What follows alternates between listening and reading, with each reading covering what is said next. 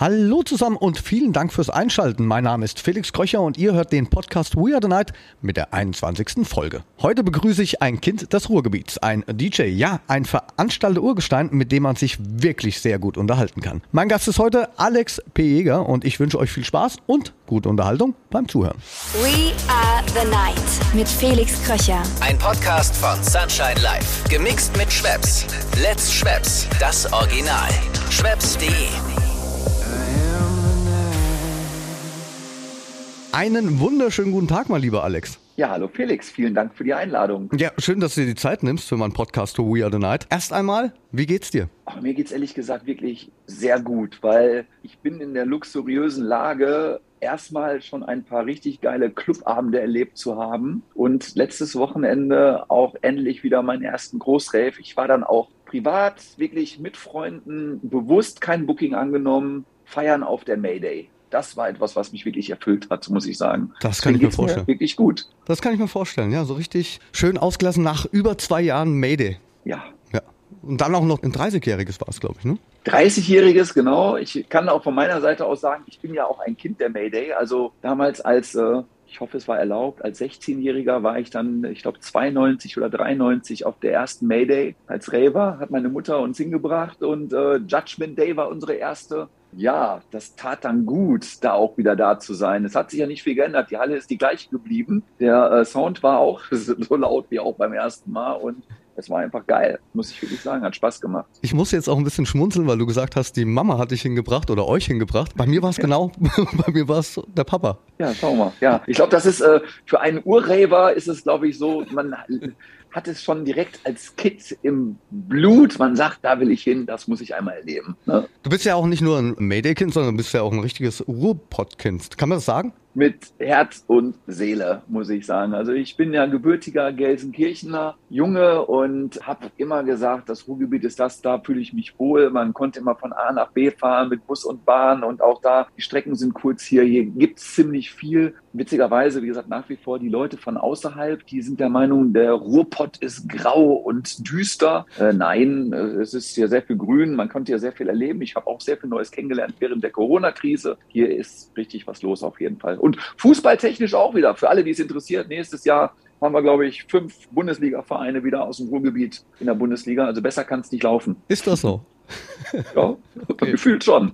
Aber wenn wir gerade beim Ruhrpott sind, dann komme ich zu meiner ersten Frage tatsächlich. Weißt du noch, wo und wann wir uns das erste Mal begegnet sind? Also ich habe so ein bisschen eine Vermutung, Tor 3, entweder in Düsseldorf oder im Fusion in Münster. Das ist jetzt meine Vermutung, vielleicht weißt du es besser. Ich weiß es noch ganz genau, weil ich hatte nämlich davon sehr, sehr lange eine, ein, ein Andenken bei mir in meinem Studio. Ich bin und gespannt. zwar getroffen haben wir beide uns das erste Mal 2003, es muss im März gewesen sein, im Tor 3. Da haben wir eine Techno Rules gemacht, eine unserer Veranstaltungsreihen.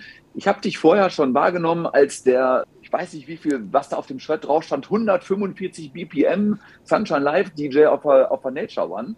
Und irgendwann haben wir gesagt, ey, den Jungen laden wir doch mal ein ins Tor 3.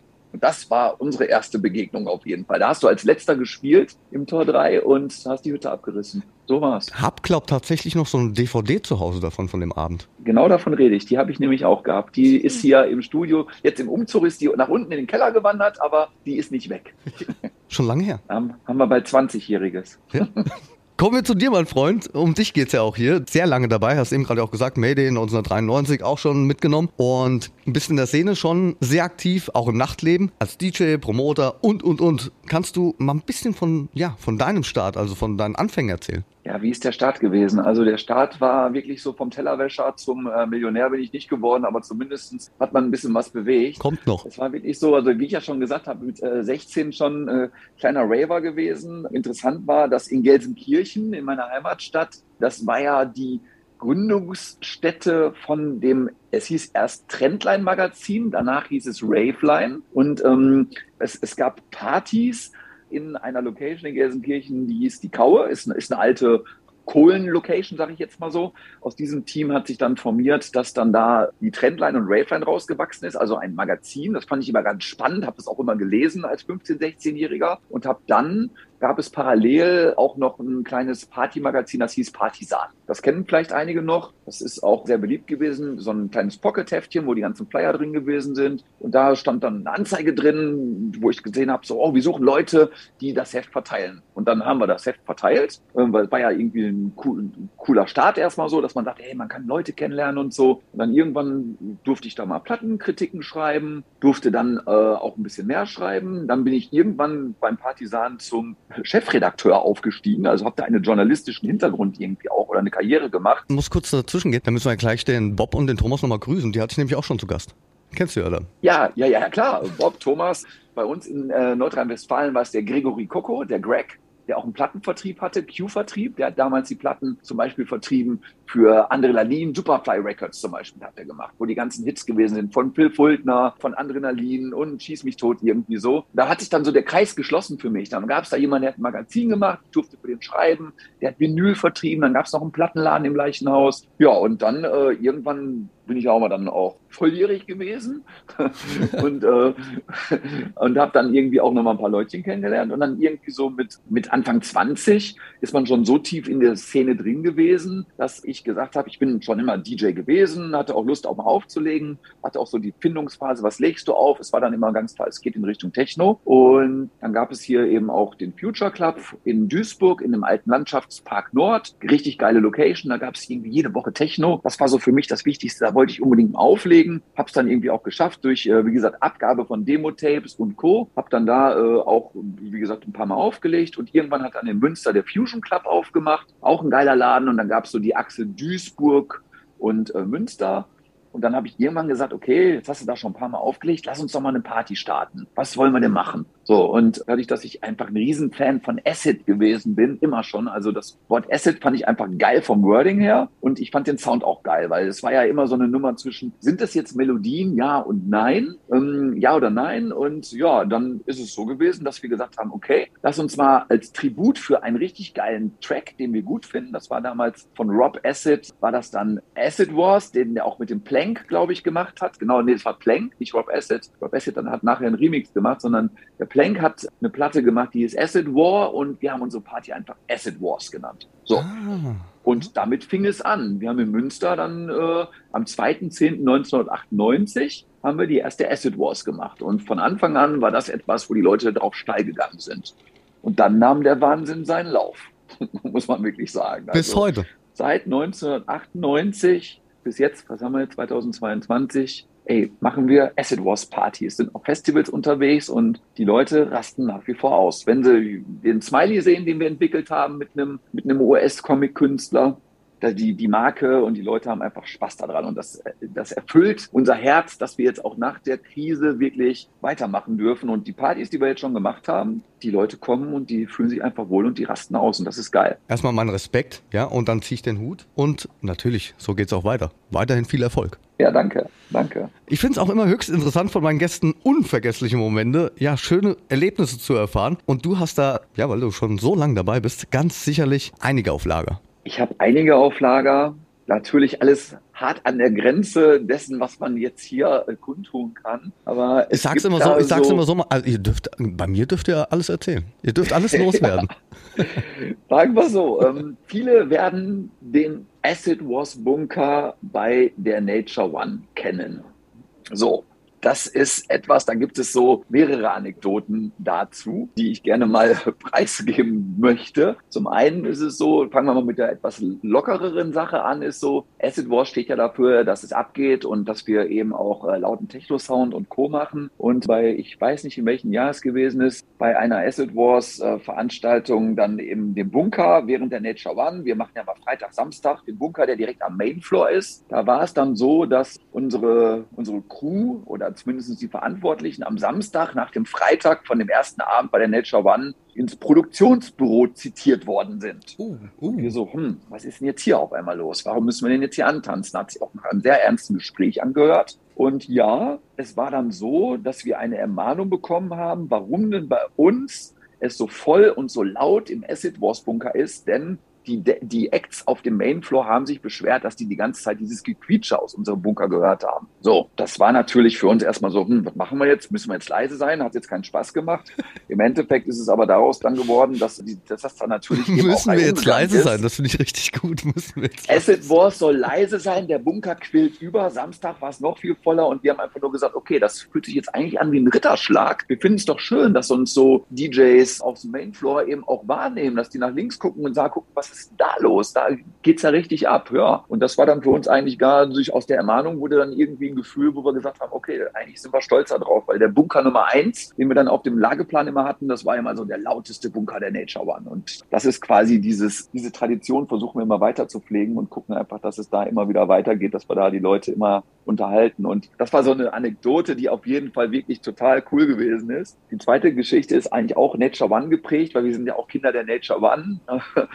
Wir haben dann eben auch dadurch, dass wir ja ziemlich viele Gastacts eben auch in Münster und im Tor 3 haben, die uns dann auch kennenlernen. Und eins muss man wirklich sagen, du bist selbst davon geprägt, wenn man zu uns kommt. Bei uns wird Gastfreundschaft groß gepflegt. Das heißt, wenn ein Künstler kommt, dann da sind wir kein Kind von schlechten Eltern, den Künstlern soll es gut gehen, da trinkt man nochmal den einen oder anderen Jägermeister. Ja, wenn dann aber ein Künstler, der dann quasi bei uns noch vor ein paar Wochen im Club gewesen ist und mit uns eine schöne Zeit gehabt hat und dann für die Mainstage Nature One als letzten Slot gebucht ist und dann sagt, ja, ich bin jetzt hier schon auf der Nature One, aber ich gehe vorher mal bei den Acid Wars Leuten vorbei, gucken mal sehen, was da los ist. Gut, dann aber nicht mal eben nur kurz vorbeischaut, sondern eben auch drei Stunden mit uns verbringt und dann auch sagt, ach, ist ja ganz geselliges Miteinander und dann vergisst, dass er noch auf der Mainstage spielen muss. Ja, das war dann eine kritische Situation, dass fünf Minuten vor dem Auftritt das Stage Management vom Mainfloor bei uns in den Bunker gerannt ist und hat gesagt, ey, der Kollege, der muss jetzt hier spielen gleich in fünf Minuten. Da stehen irgendwie vor der Mainstage irgendwie 10.000, 15.000 Leute und der feiert mit euch im, im Acid Wars Bunker. Dann mussten wir den natürlich begleiten auf die Mainstage. Und das Problem war, das war dann doch ein Jägermeister zu viel für den Kollegen. Aber er hat es hingekriegt, er war ein Profi. So. Aber das war dann auch etwas. Und dann gab es auch die Direktive, keine Mainstage-Acts mehr vor ihren Auftritten in den Nature One Bunker lassen. Also erst war mal zu laut, dann hatten wir Besuchsverbot. Und das ist so, das sind so die Anekdoten, die wir so haben. Und aus dem Clubbereich habe ich auch noch eine schöne Story. Da gab es dann mal einen Act, der mit seiner ganzen Crew aus Amerika gekommen ist, hat sich dann eben auch bei uns gut aufgehoben gefühlt, hat auch erst morgens seine Playtime, das war wirklich ein internationaler Top-Act, der auch wirklich immer noch voll im Saft ist. Namen möchte ich jetzt nicht nennen. Der hat aber dann für sich entschieden, weil der fand das so geil im Fusion auf der Acid Wars. Der sagte, boah, ist so voll hier. Ich möchte aber erst morgens um 8 Uhr anfangen zu spielen. Und wir so, äh, was? Ja, die Party geht doch so bis 12, 13 Uhr. Dann hat er dann eben auch äh, angefangen zu spielen, um 8 Uhr morgens. Die Leute haben ganz geduldig auf ihn gewartet. Das war, ich glaube, das war, das müsste ungefähr 2006 gewesen sein, 2005, 2006, wo der im Fusion gewesen ist. Damals gingen die Partys noch bis 12, 13 Uhr. Dann ist er, da hat er sein Gig gespielt, ist dann danach ins Hotel gegangen, hat auch schönen Spaß mit uns gehabt. Und dann haben die sich erstmal Fahrräder ausgeliehen am Hotel und sind erstmal durch die Münsteraner Innenstadt gelaufen oder gefahren mit Hollandrädern. Mussten aber am nächsten Tag, also an dem Tag, wo die dann eben auch aus dem Club und auch Fahrrad gefahren sind, aber um 16 Uhr wieder weiterfliegen. Dann haben wir den Bus gepackt und haben gesagt, Leute, mit dem Fahrrad könnt ihr jetzt nicht zum Flughafen fahren, aber die haben einfach auch heiden Spaß gehabt. Und deswegen muss ich eine Lanze für die Fahrradstadt Münster brechen hier in diesem Fall. Das Jeder kann in jedem Zustand bei uns Fahrrad fahren. Das muss man sagen, das muss man sagen. Also ich meine, Münster besteht einfach nur aus Fahrrad. Ja, das stimmt, das stimmt. Das werden die meisten wissen. Ja, und so zieht sich das wie ein äh, roter Faden eben auch bei uns durch, durch, un, durch unsere Historie an Stories. Also es passiert eigentlich immer etwas, muss man sagen. Das war jetzt aber auch alles so ein bisschen veranstaltungsgeprägt. Ähm, mhm. oder, also als Veranstalter. Du bist ja auch, haben wir ja eben gerade gesagt, seit langer Zeit auch DJ. Gibt es da einen schönen Moment, den du auch erzählen kannst, also der dich gefesselt hat in all den Jahren?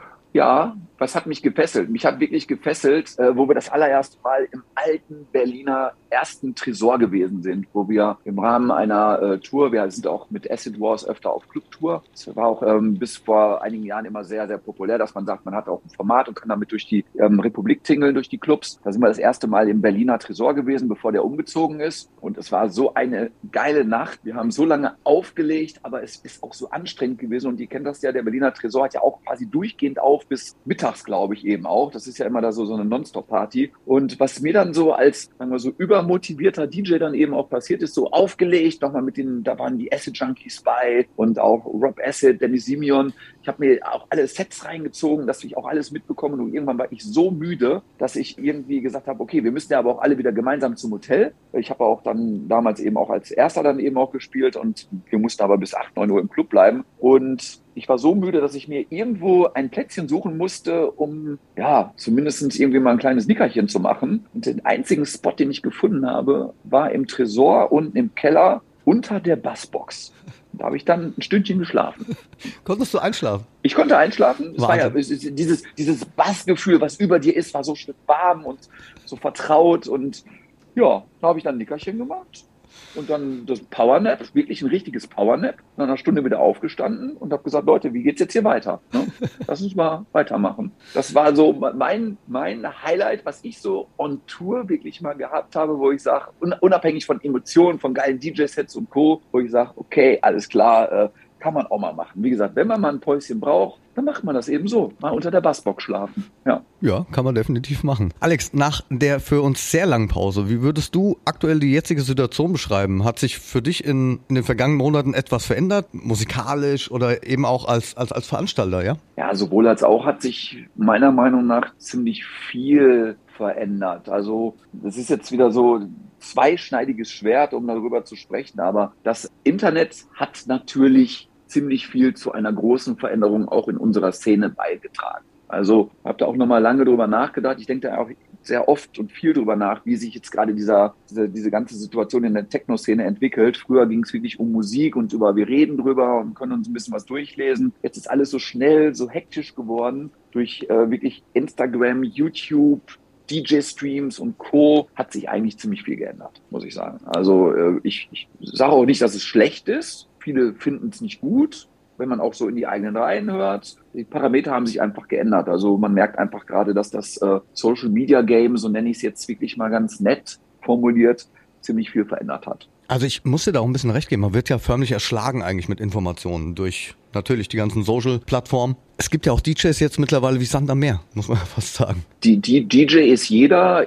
Viele sagen wir mal so, viele, viele denken auch, dass es alles sehr schnell geht und dass man ganz schnell groß wird. Ganz viel Geld verdient. Ganz viel Geld verdient. Aber man darf eins nicht vergessen, also das Gesamtpaket, das, egal ob man jetzt bei Social Media oder auf den Bühnen erfolgreich ist oder nicht, das ist schon ziemlich umfangreich, muss ich sagen. Ich meine, das wissen wir selbst. Also du musst ja nicht nur DJ sein und eine Vision haben, dass du als Typ gut aussiehst und dass die Leute deinen Style gut finden, sondern du musst ja fürs Gesamtpaket noch ein bisschen mehr mitbringen. Du solltest zumindest noch ein bisschen Musik machen können oder auch zumindest Releases haben und so. Und viele vergessen einfach, dass es ein hartes Stück Arbeit ist. Also man muss ja sich irgendwie als Künstler auch sagen so, eigenständig darstellen und auch ein Individuum sein, weil man muss sich ja abheben von, den, von der anderen Masse, die es schon gibt. Also es, wie gesagt, deswegen gibt es nur einen Karl Cox, es gibt nur einen Felix Kröcher und es gibt auch, wie gesagt, nur einen Adam Bayer zum Beispiel. So, und warum sind die da? Weil die für sich individuell da sind. Und das, ich glaube, die Entscheidung, dass diese Künstler so erfolgreich sind, das liegt nicht daran, dass die jetzt Social Media machen, sondern weil die das Gesamtpaket eben auch mitbringen. Und nichtsdestotrotz hat sich jetzt durch Corona es so überschlagen, gerade, dass diese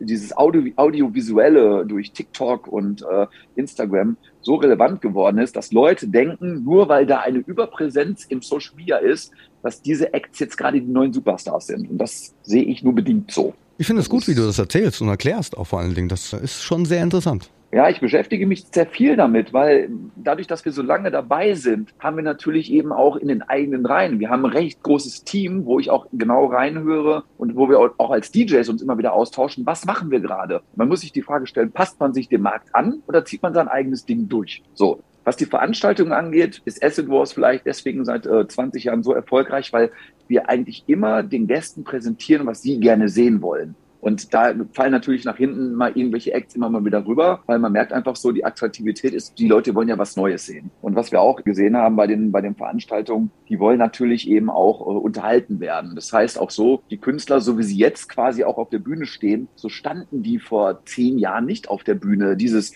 Hands up und animieren und Claps und Drops und hier und überall, das gab es nicht. Das hat auch keine Relevanz gehabt, sondern es ging nicht eigentlich einzig und allein um den, um den Sound und nicht um die Performance. Jetzt ist auch da das große Gesamtpaket ausschlaggebend. Und da haben wir Künstler, die wir jetzt eben auch bringen, die die Leute einfach gerne sehen wollen. Das ist eine Entwicklung, die jetzt eben auch da ist. Aber in den eigenen Reihen gibt es natürlich die Leute, die trotzdem sagen, wir wollen den Underground-Act hören, der wirklich äh, geilen Sound macht, der interessiert zwar nicht die Masse, aber äh, können wir den nicht auch mal machen? Und das versuchen wir auch immer wieder zu machen, dass wir auch Künstler buchen, die äh, mit, durch Musik immer auch überzeugen. Das ist auch mal ganz wichtig. Die Mischung macht. Die Mischung macht es auf jeden Fall aus. Es ist nur schwierig, jedem gerecht zu werden. Ich meine, und das sieht man ja jetzt auch in der Techno-Szene, es bilden sich Gott sei Dank auch wieder unterschiedliche Lager. Also ich habe da heute noch drüber nachgedacht, ähm, Vorbereitung auf dieses Gespräch hier. Ich werde immer wieder damit konfrontiert mit der Aussage, das, was ihr mit Acid Wars macht, ist doch Kommerz. So, weil wir ein gewisses Künstlerportfolio abbilden. Ich meine, wer unsere Veranstaltung kennt, weiß, welche Künstler bei uns spielen. Da habe ich mir die Frage gestellt, wieso ist, wieso sagen die denn, dass es Kommerz ist? Was ist denn kein Kommerz? Weil wenn ich mir jetzt diese, sagen wir jetzt mal so, schwarz gekleideten Berlin Techno Fetisch Hard-Techno-Raver angucke, eine extrem hohe Instagram-Reichweite mit ihren Videos haben und auch wo die Künstler mit eigenen T-Shirt-Kollektionen um die Ecke kommen, warum sind die denn auf einem Underground? Die Frage stelle ich mir die ganze Zeit. Sind die Underground nur, weil sie so hart und so düster sind? Die verdienen viel mehr Geld als die Acts, die wir zum Beispiel auf unseren Veranstaltungen buchen. Das ist wirklich gerade eine Diskussion, die ich gerade wirklich extrem kritisch finde eben auch. Ja, aber es macht es auch schon wieder, ich, belebt ein bisschen das Geschäft. Definitiv. Also ich finde es geil, ehrlich gesagt. Ich finde es geil, dass es wirklich diese, diese einzelnen Lager gibt. Da treffen sich die, die, sagen wir so, die, die düster Raver, dann haben wir die, die Raver, die einfach feiern und abdrehen wollen. Dann gibt es auch noch die sophisticated Tech House Raver irgendwie so. Es ist gerade schon ziemlich spannend. Das Alles Einzige, dabei. was ich, was ich, was ich gerade sagen kann, ist so, es gibt keinen großen gemeinsamen Nenner mehr und man ist immer in seiner Mikrokultur. Das ist das, was ich gerade so, so ein bisschen sehe. Ne? Das ist so, ich bin ja ein Freund von großen Veranstaltungen irgendwie so. Wie gesagt, ich liebe Mayday, Nature One, Ruhe in Love und Time Warp und wie sie alle heißen. Aber du merkst gerade so, dass dann diese einzelnen Partyfraktionen doch eher unter sich bleiben wollen. Das ist das, was meine Entwicklung gerade so äh, beobachtet, wo ich das so bewerte. Ja, wobei man sagen muss, bei so einer Nature One oder ähnlich jetzt vielleicht auch bei der Ruhe Love, da kommt ja wirklich dann auch alles zusammen. Da gibt's ja die ganzen Floors, die Bunker und so weiter. Und da ja. sieht man das schon, dass dort die Szene dann doch zusammentrifft. Der Geschmack halt einfach, der, der, der ist halt einfach da ist, ist, für jeden etwas da, aber es zeigt auch wieder, weil die Floor ist ja auch relativ überschaubar, was die Größe angeht. Du siehst einfach so, die Fraktionen, die bleiben dann aber auch schon unter sich. Also ich sag mal so, klar guckt man mal auf einer Ruhe Love auf den Hardcore-Floor rein, um zu gucken, okay, was ist denn da gerade los? Was ist da angesagt irgendwie so? Oder auch die, die Goa-Floor zum Beispiel. Aber das sind dann eben so Mikrokosmose. Aber ich sag mal so, wenn man jetzt mal über den deutschen Tellerrand hinausblickt, das finde ich so ein bisschen schade am deutschen Markt ist so, da hat man natürlich eben auch für diese Spezialmusikrichtungen schon riesengroße Veranstaltungen. Ich meine, das ist nochmal ein Thema, was ich auf jeden Fall auch ansprechen wollte, ist so diese Situation, dass der deutsche Markt schon ein bisschen schwieriger ist als das, was wir im Ausland sehen. Also wenn man mal nur nach nebenan guckt, ich komme ja hier aus dem Ruhrgebiet, in Holland, Belgien oder auch Frankreich, was da für große elektronische Veranstaltungen sind mit Acts, die keiner in Deutschland kennt, da merkst du, dass da einfach ein anderes Musikempfinden eben auch ist. Ne? Das finde ich auch nochmal ganz spannend. Lass uns aber mal, das ist ein gutes Stichwort, Sommerfestivals, das äh, Spec Sundance Open Air steht ja bald an. Für mich eins der schönsten Open Airs, das in Deutschland stattfindet, wenn ich das mal so anmerken darf, weil die Location natürlich auch eine ganz tolle ist. Lass uns doch da mal drüber sprechen. Wie fing das alles an? Wo findet das statt? Und du warst jetzt ja tatsächlich 15 Jahre dort operativ mit dabei und begleitest jetzt ja dein letztes Smack Sundance Open Air mit. Genau, man soll aufhören, wenn es am schönsten ist. Und dieses Jahr ist es ja auch ein Neustart. Das darf man ja wirklich so sagen nach der Corona-Krise. Ja, wie fing es an? Also es fing an mit einer kleinen hey, lass uns mal für unser Smack-Magazin, für das ich so lange tätig gewesen bin, eine kleine Party machen. Wir haben immer schon auch Partys in den Clubs und Diskotheken hier in der Region gemacht. Hier Treibhaus, Neuss, Flamingo Club Essen und, und, und. Und da haben irgendwann gesagt, okay, lass uns mal eine Open-Air-Party machen an einer Location, die sonst noch keiner bespielt hat. Da haben wir dann den Seaside Beach Baldeney am Baldeney See uns ausgesucht und einfach gemerkt, dass das eine ziemlich coole Location war. Beim ersten Mal waren auch schon so 2000 Leute da. Das war damals eine exorbitant große große Zahl, wo wir diese Veranstaltung gemacht haben. Und dann ist es irgendwann größer geworden. Also 2006 war die erste Edition dann haben wir gesagt, okay, wen können wir da hinbuchen? Das war immer eine Hausveranstaltung, die wir da geprägt haben, also Open Air House, Hausparty. Und irgendwann hat man einfach gemerkt, dann fing dieser ganze Festivalwahn an und wir haben auch dann schon da gemerkt, okay, lass uns da mal eine große Bühne hinstellen. Haben dann auch immer größere DJs gebucht. Das war dann so 2010 im Sommer, wo dann auch die Fußball-WM stattgefunden hat. Da haben wir dann Fußball mit elektronischer Musik vermengt und dann haben wir gemerkt, okay, da sind dann doch ziemlich viele Leute, die sich dafür interessieren. Und die letzten äh, fünf Jahre noch vor der Corona-Krise oder vier Jahre mit Martin Solveig, Robin Schulz, alle Farben, Felix Jehn, haben wir dann wirklich extrem geile Acts immer dahin gebucht, mit auch als erste, also meistens immer kurz bevor die ihren großen Durchbruch hatten und haben dann eben auch zusätzlich zu dieser, sagen wir mal so, wirklich populären Haus- und Elektromusik dann eben auch 2017 das erste Mal einen elektronischen Floor gemacht, wo du ja auch 2019 auch ziemlich abgerissen hast. Das hat auch mega Spaß gemacht und äh, ich muss nochmal sagen, also die Location ist natürlich dort am, ähm, wie spricht man den nochmal aus? Ich habe da immer ein bisschen Schwierigkeiten.